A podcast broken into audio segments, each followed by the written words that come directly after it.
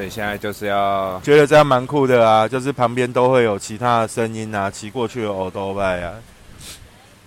现在就是要在居酒屋这边录就对了。嗯，可能以后都在外面录吧，这样有流浪的感觉嘛？啊，就有环境的声音啊。可是我不知道，这样可能你会很难剪，很难剪哦。是怕观众的耳朵有没有？就会有各种声音在啊，然后就是真实的生活的声音跟痕迹。我不会很难剪啊，我就直接剪啊，后面的环境音被卡掉就卡掉了。只是突然在想说，觉得说，如果后面有有环境的声音，可能是还蛮适合我们这种拉迪赛的吧。是啊，是啊，我觉得是啊，而且我也符合我们的名字啊，我们不就流浪嘛？哪天就是在天桥下面录了，有没有？有可能，已经要变街友这样在那边录 podcast，或者是一边坐火车的时候一边录这样。不过我上礼拜有一个比较大的感触啦，突然就知道说自己为什么小时候，或者是那么长时间以来没有那么爱回家，就有一种感受特别强烈。上礼拜有一天突然就觉得人不是很舒服，然后我就想说，那回去看个医生好了。回去哪里看一个医生？云林看嘛，因为资源比较好，就台大，然后不用等这样。然后就回去嘛，结果回去之后就发现为什么自己会没有那么喜欢回家。其实最主要是因为我爸跟我妈有一点大脆够就对了。你突然就脑海里面又浮现一个小时候的画面，就是只要他们两个在大脆够的时候，哦，我就会把音乐开很大声。他们的大脆够是就斗嘴啊，就是斗嘴啊。那会有会有就是情绪很激昂，或者是感觉让人家像吵架那样，因为有时候会啊，感觉像你说的 duck 吹够很像就是在玩在开玩笑这样，还是没有，就是互相谩骂的。他们是没有到谩骂啦，但就是会有一些观，或者像在面给观点上的争执嘛，然后或者是教对方怎么做事嘛，就像家里其实很多很多传统的家庭里面都会有这种情况嘛。然后我又发现，其实我不喜欢回家的原因，主要是因为这种相处方式。嗯，就你会听他们讲，譬如说，OK，你可能，比如说你你的你的对象好了，比如说你的女朋友或什么的，然后他总是在教你怎么做人，那你觉得你会愉快吗？就是每次啊，你这个应该怎么做怎么做啊，应该怎样怎样，就他一直在教你怎么做人，怎么做事。可是这有可能。依我这样理解，这有可能是他们的相处方式啊？会不会就是说，其实他们一直以来就是很习惯对方这样子，甚至搞不好他做这件事情以后，他已经知道对方会讲什么。原原则上一定是啊，但 像我们网络上不是看那个有一些影片、短视频，他会讲啊，他他会做一件事，然后他就开始学他女朋友讲话，学他另一半，然后就讲出来就一模一样，类似这种感觉。但如果你今天你在经历这样的过程的时候，你是没有情绪的，我觉得 OK 嘛，那可能就是属于相处方式嘛，对不对？比如说我们朋友之间 gay 姐是 OK 的嘛，让 gay 姐是 OK 的，对不对？啊，但至少在那个过程里面，我们是没情绪的。可是你每一次看长辈、看家里的人，如果用这种方式在相处的时候，通常都是有情绪的。就至少，即便他们会和好的很快，但那在那个言语对应的过程里面，其实是会感受到他们是有情绪的，比如说可能想要暴怒啊，可可能想 可能想要找茬，对啊，从这里就会有嘛，要 不然就是 啊，拎东唔办啦之类的，对不对？然后那个是有情绪的啊，对啊。那我我上礼拜我发现，其实对我就是不喜欢那样子家人之间相处的感觉。当然，这样子一个很小的点，它其实牵扯到很多啦。牵扯到各种不同的，因为长期累积呀。对啊，那我就突然想到，说我小时候其实就是，比如说二十几岁的时候开车载他们两个，载爸妈出门，然后他们有时候还是会在车上有一些这种小的、很说是大出一个啊，其实爸妈的解释都也都会说，这是我们相处的方式，我们不是在吵架，这是我们的相处方式。你回过头去想，如果这种相处方式会造成你的情绪跟你某一个很短的瞬间其实是不愉快的，那这种相处方式是好的吗？如果两个人在一起，他其实已经很平淡了。他没有任何一点波澜的情绪，那是不是需要透过 需要一些调剂？是不是刺激一下？需要透过引起对方的注意吗？呃，例如血压让他升高一下啊之类。你其实可以去做其他的事情啊，或者是透过其他的方式啊，你不一定得要用这种修给啊，然后互损啊这种方式啊，对不对？当然啦，那是我们旁人在看呐。你要想啊，他们每天相处在一起，对不对？你就看个一两天而已，就这样觉得。那每天相处在一起，如果说今天他没有给一个两句，会不会觉得说感觉很像他今天是不是怪怪？哦，一定会啊。对啊，这一定会啊，就人都会有一些习性嘛。就比如说啊，小八，你今天怎么没喝咖啡之类的？这是长期以来习惯，那也是因为互相理解到一定的程度啊，他才有办法形成这样的模式。那如果太平淡的话，有可能就会没有存在感。如果比如说你你的家人也是用这种平常跟你相处，就是用这种方式对你，那你会觉得你自己心里面会什么感受？我觉得要去找到一个平衡点啊，应该是说我们讲最简单的，好，假设我年轻的时候骑摩托车，你稍微骑快一点。或者是离前面的车稍微贴近一点，后面就一巴掌拍过来，就你可能载着女朋友，一巴掌，你干嘛这样之类的，对不对？那 如果是女朋友的时候，你会觉得好，哎，感觉很像还蛮有情趣的，对不对？那如果已经变成是你老婆的时候，你就骂很想后面给她一个走挤。身份跟关系上的改变，他可能会改变了我们不同的态度啊。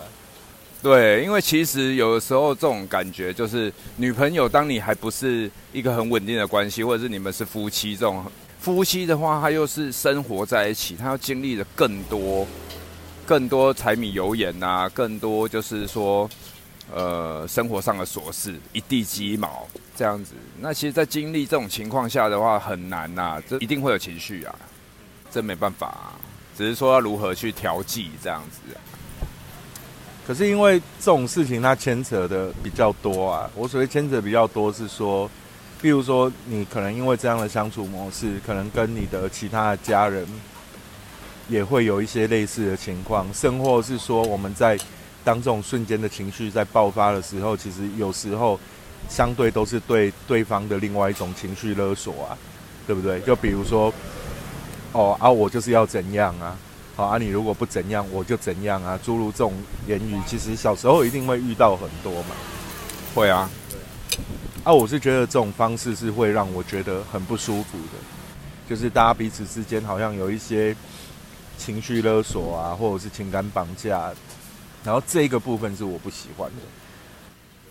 那我觉得其实是你跳脱出来看这件事情啊，有的人真的身在其中的话。他会觉得说乐在其中，对，他会觉得说这是这是正正确的，就家人就是应该这样子。那或者是说我们就是把你当家人，我们才会对你这样子，因为我们不会对其他人这样子。那其实这边是说，在一个认知上面就已经是有一定的落差，就认知上面的落差。但这就很奇怪，对不对？家人是你爱的人，然后结果你因为外面的人或外面的事情。回过头来伤害你爱的人，比如说我对你情绪勒索，那我其实是因为一些我不爱的人、不爱的事情来伤害我爱的人，这件事情就是奇怪的。你你应该要怎么判断？其实我们，因为他这种事情有非常多的层面，每一件每一件事情，我们只能针对单一事件来判断他是不是情绪勒索。那情绪勒索这件事情来讲的话，你用用在家人身上，那其实家人听了也会很难过。我在家里也是，因为其实家人都很想关心你。那关心你的方式，有的时候就会变成是让你觉得是一种负担或压力。很多时候都一样啊，包含我们未来给我们自己的小孩子，我们给他的，甚或只是帮忙朋友，我们给予的是不是接受的人他需要的，或者是他想要的？我不能把我。以为你喜欢的东西硬塞给你，这个硬塞给你，对你来说有时候也会是一种负担跟压力啊。但是我觉得，我以为的反过来讲，就是说，我认为对的东西，我要我要让你也这样子做，我要让你也拥有嘛。其实站在另一种角度是，哦，我可能觉得这个东西对你是好的，那我想要给你嘛。对于这种事情，我有一个比较是最近啊，从我开始健身以后，我开始有这样子的想法。呃，每个人其实在经历的东西都不一样，包含我自己有小孩以后，我有特别感受这样子。小孩等于是说是复制你的基因，就是你双方父母的基因出来的，所以它本身就是承载你、继承你的部分。所以它因为身体其实是有记忆的，身体跟你脑袋的记忆是不一样的。它是分开的。那身体有记忆，那如果小孩他是记忆你，他等于是要传承你的。那你希望他做跟你一样的事，还是你希望他有另外去做你没做过的事情？你没做过的事情，让他身体再去累积更多新的记忆，然后方便他也好，例如他繁衍，或者是说他能更进化，对他能他能延续下去。包含之后他如果有小孩的话，那如果站在这样的层面来看的话，那我会觉得说。我会重新去思考这种关系，任何关系，因为其实任何关系都是社交吧，包含跟家人嘛。那任何关系里面形成的各种不一样的层面，这样，那你应该要怎么去看待？如果站在人类，好了，我们站在一个繁衍，因为人跟 AI，因为现在很红的 AI 嘛，对啊，AI 很红啊。那你人跟 AI 的差别是什么？你人跟 AI 的差别就是，好，我今天吃一个东西，好，假设我今天吃一个面包进去。我能把这个面包变成我，它可能在你的身体里面，或者你吃完食物在你身体里面，经过三四个小时、两三个小时，它就会变成你的一部分，变成你。那 AI 不行。站回另外一个立场来看的话，那我们对这样子的一个在身体产生的这种变化，你你理解多少？坦白讲，连科学家都搞不清楚。对啊，如果可以的话，它就能制造制造肌肉、制造肉出来。它也有另外一个层面，就像什么克隆人啊，只是说现在还不普及啊，因为电影有演啊，只是你不知道什么时候会实现嘛。对，克隆人，复制人，对啊，就跟你一模一样的人啊，这也很难说哈，因为我们看电影，他演的克隆人他是这样子嘛，他按照你现有的基因直接去克隆一个出来跟你一模一样啊，那他等于是说他的动作、行为、思考模式、长相完全一模一样啊。对电影会演的很神幻，就是哦，他出来他就跟你一模一样，甚至你的想法、感知都接近，就就习惯想法可能他还电影电影不会演到就是想法或或者是承载的记忆都一样，因为这这又有点太悬了。对，因为他这样会很矛盾呐。嗯，明明就是一个新的生命体，所以你反过回来想家庭的问题。从有下一代以后，然后特别有感触嘛。以前家人都是讲啊，你以后你有小孩你就知道了，对吧？啊，真的是这样。但其实人的关系一直在改变呐。然后每一代人他其实都会有变化。其实不一定是说你有小孩，比如说你读书的时候，有一天你变成，或者是当兵的时候，有一天你变成所谓的学长，你会发现，你看那些学弟们都很北齐，然后你对他们会有新的期许。然后，或者是说，你可能年轻的时候的学习历程里面有很多为了让你变得更好的要求，然后你可能在下一代，在你面对下下一个世代的时候，当你变成老师的时候，你可能你的角色就会不一样。你会觉得啊，有一些我们经历过的，我希望他不要经历过，希望他们不用受这种不平等的待遇。而且他那里面其实就已经在潜移默化的改变了。那我刚刚讲到的部分是，我们其实已经察觉到那些我们不喜欢的事情，好，比如说我们不喜欢被情感绑架，我们不喜欢被硬塞一些你的观念给我。我们其实在这个阶段，或者在我们面对面对下一个世代，我们自己的小孩，是不是我们其实，在这些地方也是有所察觉的？这个是我比较。在乎的，而不是我们傻傻的一样用上一代的方式去对待我们的下一代，就很像我们在讲说，OK，家族的基因是会遗传的，而这种家族的基因遗传，不知道为什么就常会看到，又比如说，OK，会有人讲贫穷是会遗传的。我们的上一代可能不是那么成功，可是如果我们用他们的方式，怎么可能改变呢？啊，这就是毒鸡汤啊！现在不是很多这种毒鸡汤吗？他今天讲出来就随便丢一句话，他不管你的生活背景、你的文化背景、你的社会层级，他什么都不管，他今天就丢一句话，就告诉你就是这样。觉得跟我们以前工作的时候，你记不记得以前我常会念摄影助理一件事情？我说你怎么可以期待你用一样的方式却得到不一样的结果？假设这个家族他一直都用一样的方式在面对他们所遇到的事情，那他会更好吗？这件事情我们其实是可以保留质疑的态度的啦。他可以去尝试属于他自己的方式，或者是去做一些更跳脱、更出格的事情。我觉得他可能会找到一个新的机会，或者是碰到一个新的、不同的方式，让他可以变得好一点。啊，我觉得你讲这个好不好就很笼统啊。什么是好，什么是不好？每个人都会选择不一样的生活方式，或每个人都选择不一样的职业，或者是说你认知所认定的东西。就像有一句话，我也觉得，虽然他也是我不知道有没有像毒鸡汤，他就是说像存在即合理这件事。好，存在即合理，那本身它就是假设你存在，那你现在做任何事情，它都是合理的。没有什么好质疑的，而不是去用比较来告诉你说好或不好，或是合理不合理。那肯定还是要回到自己的选择嘛，或者是你自己的感受嘛。你喜不喜欢？你爱不爱？你希不希望自己是这个样子嘛？那是因为到这个年纪啊，你刚出社会的时候，你也会觉得好不好啊？你也会，你也会常常去看身边的朋友，或者是你会常常想要去知道以前认识的人他现在过得怎么样。或者是他现在在做些什么，然后不管好或不好，你一定会有感受嘛？你一定会觉得，呃，这个是你要的，或这是你不要的。但是其实这这没有影响啊！你你就算你怎么想，你也不会影响到他现在过的任何生活或做什么事，对吗？或者是别人怎么想你，也不会影响到你每天该吃吃、该喝喝、该睡。那重点是你现在应该要做些什么？因为很多人会觉得。就会在这个漩涡里面跑爬不出来。例如，他会觉得说：“啊，为什么我明明跟他认识的时候，我们就是感觉他比我低一阶，或者说感觉我比他厉害，但是之后之后很像我过得不如他，或者怎么样？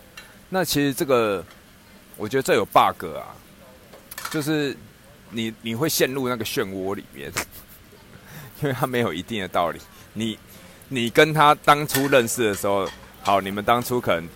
熟悉，但是这中间发生什么事情不晓得，或者是中间他做了些什么你也不晓得，对，那你只是针对他现在的状况，然后你来觉得质疑自己，或者是觉得说我应该要怎么做？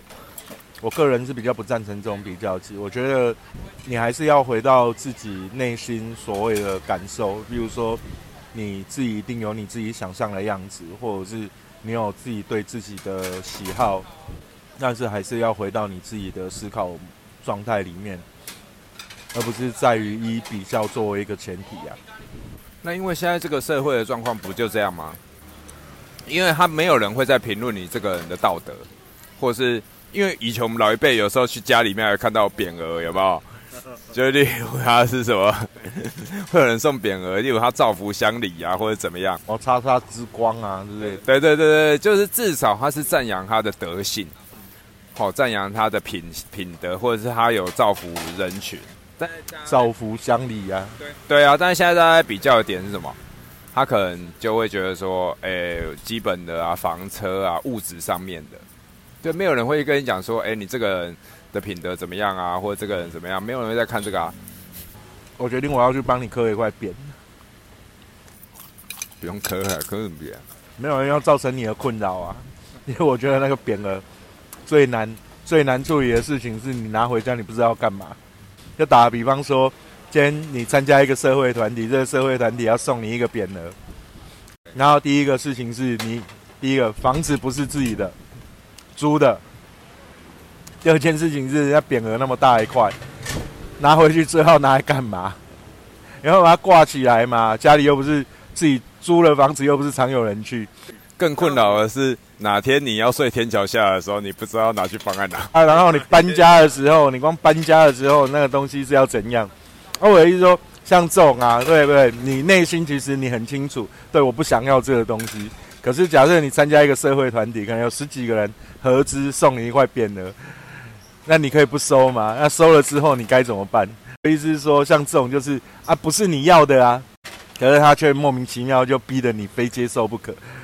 然后这种这种情况下，通常也是属于另外一种社交上的情感绑架，对不对？你有十几个人合资要送我一块匾额，以前老一辈家里去长辈家里常看到啊，比谁的匾额多啊？对对对对对对。那我觉得时代在变啦，现在家里精简啊，连婚纱照都不会出现了，有没有？对啊，不会挂起来了，怎么还会挂那些有的没的啊？我跟小孩子的相处，跟目前你在跟女儿相处的模式，有很多地方会很像，就是也不会有太大的情感绑架。但我我觉得我会提醒自己一件事情啦，就是不要成为那个教你小孩做人的人。对，这个是我觉得这几年，或者是说我一直以来我跟小孩子相处的模式里面，我一直在提醒自己一件事情：你不要成为那个。教他做人的人，那小孩有没有曾经这样子问过你？例如说，就是他应该怎么做，或者怎么样，或者是说他有没有问过你以前是怎么做？他想要透过这样子来让自己知道说他是应该要怎么看待事情或者处理问题。会啊，但我会比较跳脱出来，我会告诉他，如果是我，我的选择会是什么？但一定要有原因跟结果，就是他一定要有因果关系。就比如说，OK，你可能要解释你的时代背景是什么。好，所以你儿子有没有具体？你记得他问过什么事？他问过什么事哦？比如说，像你记得那时候我在长沙开那个餐厅的时候，对，那个是那个时候是你跟你儿子一起共事，然后他就会问我啊，他就会问我说：“爸爸，你又没什么钱，为什么这些有钱的人会那么尊重你？”那你怎么回答他？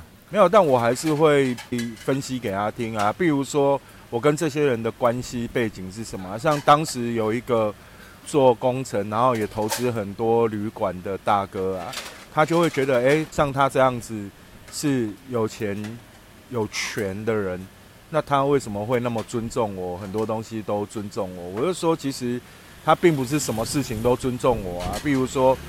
赚钱这件事情，他就不会尊重我吗？因为他很会赚钱啊。但你爸不是很会赚钱啊。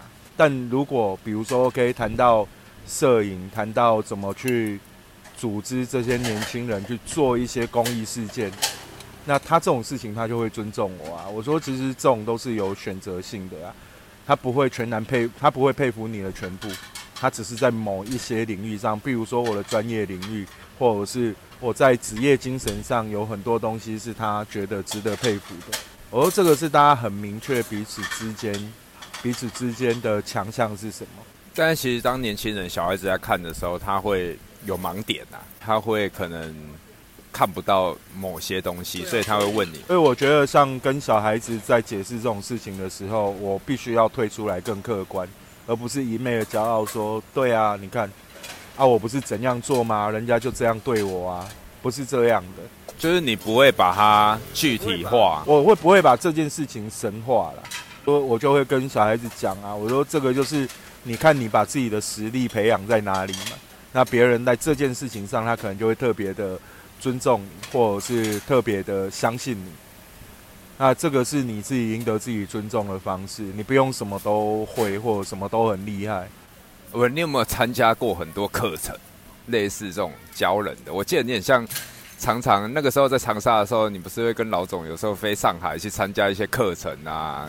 哦，那个是行业交流的东西，哦，是行业交对，那个都是婚纱的行业交流的东西啊。啊，我讲的不是这个，我讲的是你记不记得有一次公司请人来帮全公司做培训，做专业培训。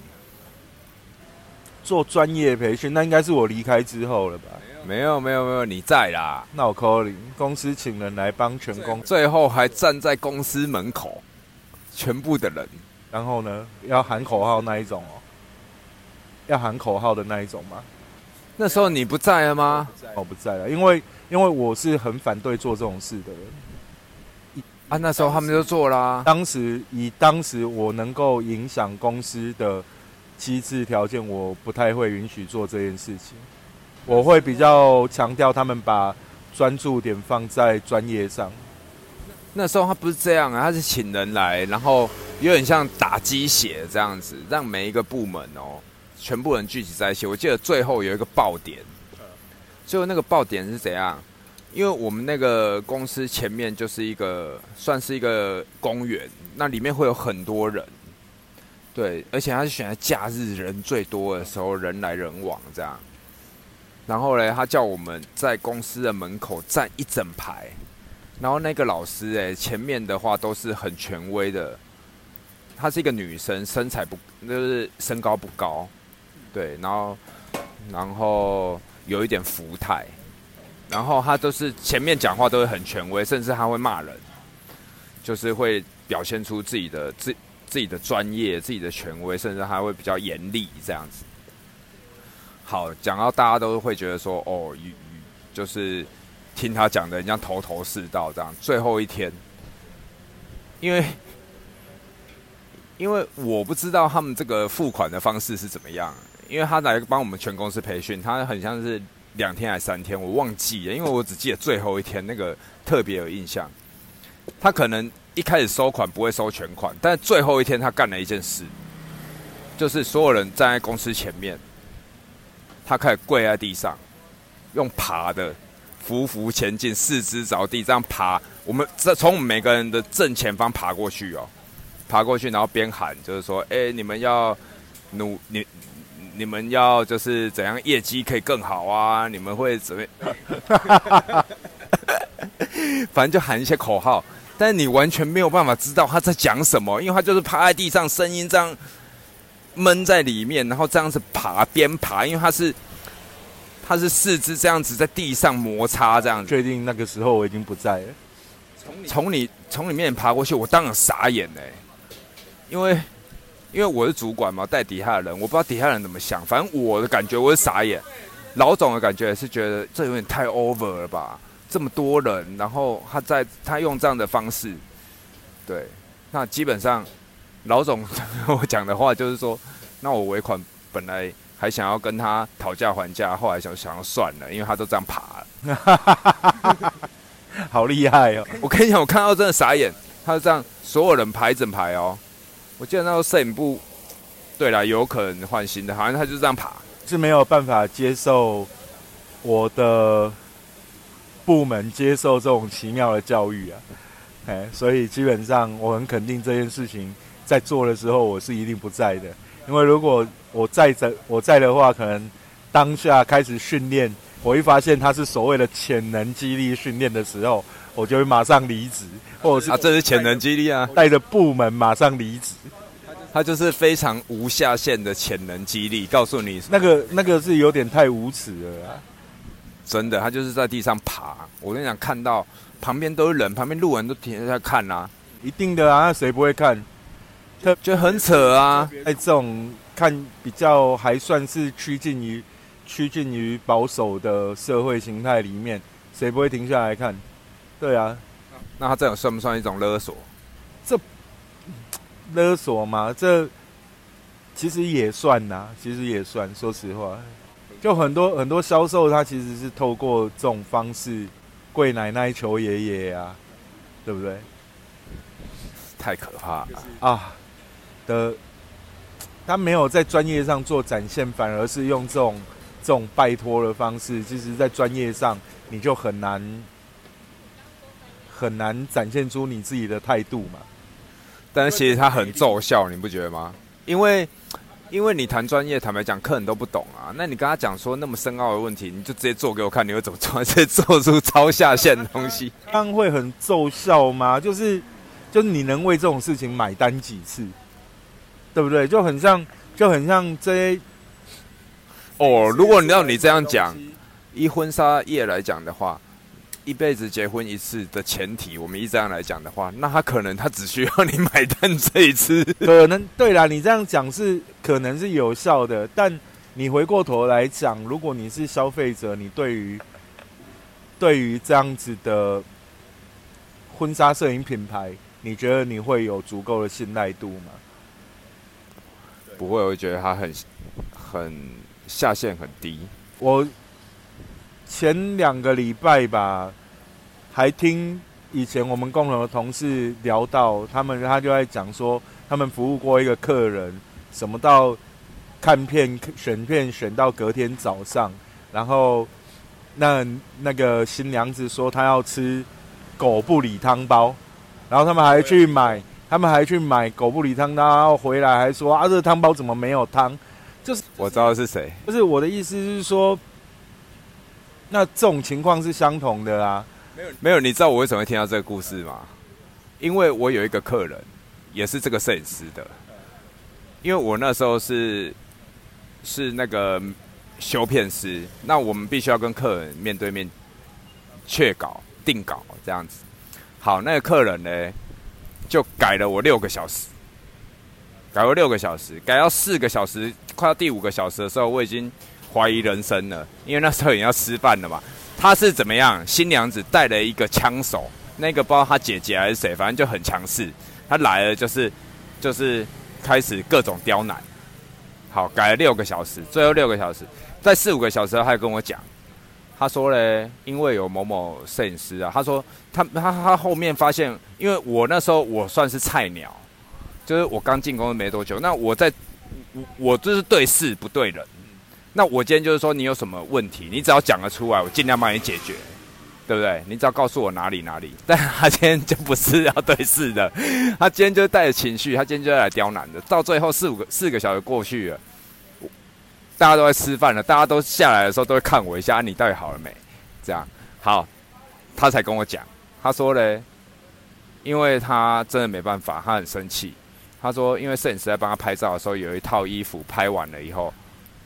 摄影师事后跟他讲，在挑照片的时候的时候跟他讲说，那一组照片不见了。哦，对对，然后导致他觉得说，你们情绪就大爆发。对，但是他事后也有弥补，事后弥补以后，他也是觉得，他也是觉得没有得到情绪没有得到平息，所以之后他就在我这个部分刁难，刁难到最后他就跟我讲情况嘛，他就讲讲讲，最后我们在聊天，因为我发现。就不是跟他解决专业问题，你再跟他讲再多，你就跟他聊天聊一聊，聊一聊，其他都好了。我跟你讲，就是这样。那也可能是片面的，因为 因为我上礼拜听到的是，他挑礼服的时候就已经有各种状况了。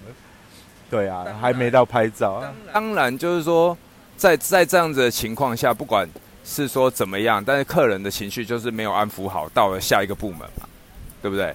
那下一个部门的话，他也不会先跟我讲，他直接来就先百般刁难，刁难到后面，他觉得他也有点累了，过意不去了，之后他才会跟你讲嘛。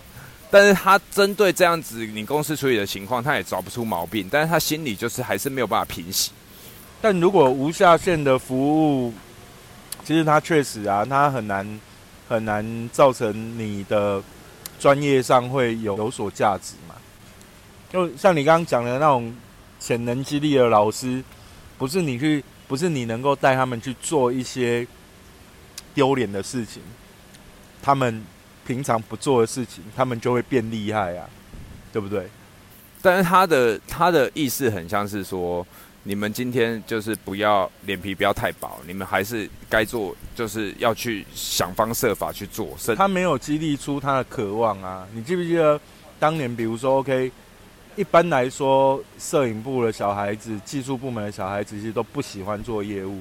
可是你没有想过，为什么我们当时在带的这些技术部门的人，他们那么爱做业务？而且那个是发自他们内心想去把业务做好，这个才是我认为一个比较好的去循循善诱的方式。那应该是说，你转换一个方向，等于是说，你的照片有没有被客户认同，体现到？金额上面，那他就会有这样子的想法嘛？那其实客人坦白讲，他也很尊重专业啦。其实，其实说他真的能感受到，客人其实真的是能感受到这一块。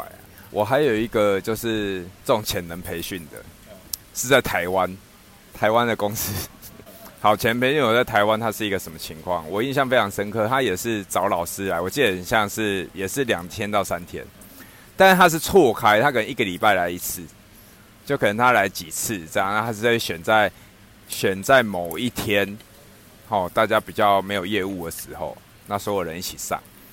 那他有上很很多了。那我唯一有一个，他有一个是说，哎，他先给你看一下那个什么秘密的那种影片，哦，就告诉你说 吸引力法则，哎，吸引力法则，然后再告诉你说，如果有一件事是你这辈子唯一以及第一件要做的事情，我那时候公司所有人都在哦，因为婚纱公司嘛，我们女生占多数，男生除了摄影部门加男生，其实跟女生的比例还是会稍微少一点。好，女生占多数，他就说，如果这辈子有一件事一定要做，就一件事情。是你这辈子的使命，那你把它写出来，然后写出来以后，他要你站起来对着所有人讲，因为他说，因为你等于是你讲出来，让所有人帮你背书，类似这样的情况，等于是说，哎，这件事情就会成真。好，那我那时候我不知道哪里来灵感，我那时候就写，我就站起来叫我念嘛，我就大声的念出来。我要有一件举世闻名的艺术品，好讲念出来，感大家就下面是此起彼落嘛。对，后来嘞，后来我就交了公司一个女朋友，然后他就跟我讲说，你当初在讲这件事情的时候，就是那一次培训，因为他也在嘛。你当初在讲这件事情的时候，我看到你整个身上在发光。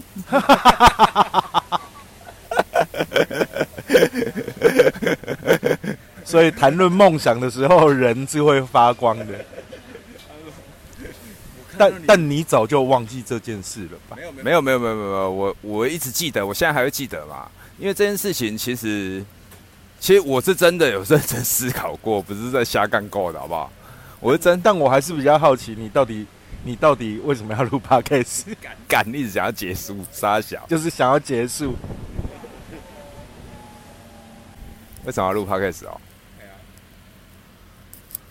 要开一间欧伦达，那你要开什么样的欧伦达？开吃了欧伦以后会满满的正能量的欧伦达。那吃欧伦要怎么会有满满的正能量啊？干，那你要想啊，那不是那不是你要想的问题吗？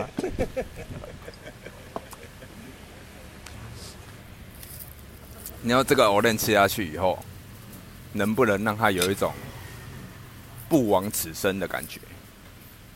有一种人生充满了充满了希望，这样有被温暖到就对了。呃，对对对，很温暖，这样被感动，甚至落泪，这样啊，不然我们就是用藕链加很多瓦萨比。你要那个啦，就卖藕链有没有？卖藕链，然后。选择一就是那个 Orange 的圈子上面有没有？上面都要印那个正能量毒鸡汤啊，或者是鸡汤啊，的印印字是不是？或者是说你还吃 Orange，然后我要帮你做潜能训练呐，加油再吃啊，多吃两根呐，吃到第三根你的美梦就会成真呐，诸如此类的啊，对不对？就是吃 Orange，吃你那没化学，对不对？吃 Orange。吃 o l e n 还要接受那个潜能激发的训练这样子，然后或者是你要拿着两根 o l e n 然后让你的四肢着地趴在地上，一边匍匐前进，一边啃 e n 那么吃个 e n 这么痛苦，谁要吃啊？你你老板自己趴在地上爬了，上 e n 的时候趴在地上爬。客人，当你吃它的时候，你要怎么样呢？你要细细的品味它。这是藕嫩第藕嫩第三层鱼浆，充满了一种正能量的味道。你有没有感受到？有没有感受到？然后客人 客人坐在那个圆桌上面，你就围着圆桌这样子爬一圈，然后真的把我链放在桌上。这样听起来像在办丧事，有没有？不是，你要讲个慷慨激昂，不是他叫你趴在那边哭，看在那边讲一些正能量的话啊。所以你觉得这样行得通吗？我怎么知道？你试试看啊！练的时候，然后还要接受潜能激励训练，你试试看，我们知道行不行得通？然后一来就要先，今天打算吃几只？我们要让我们的美梦成真到第几层？不是，客人今天来点，他就是 他知道，他如果点欧那一定会出事，老板会在那边爬，有没有？他就不点了。那他可能来了，是为了看老板在那边爬。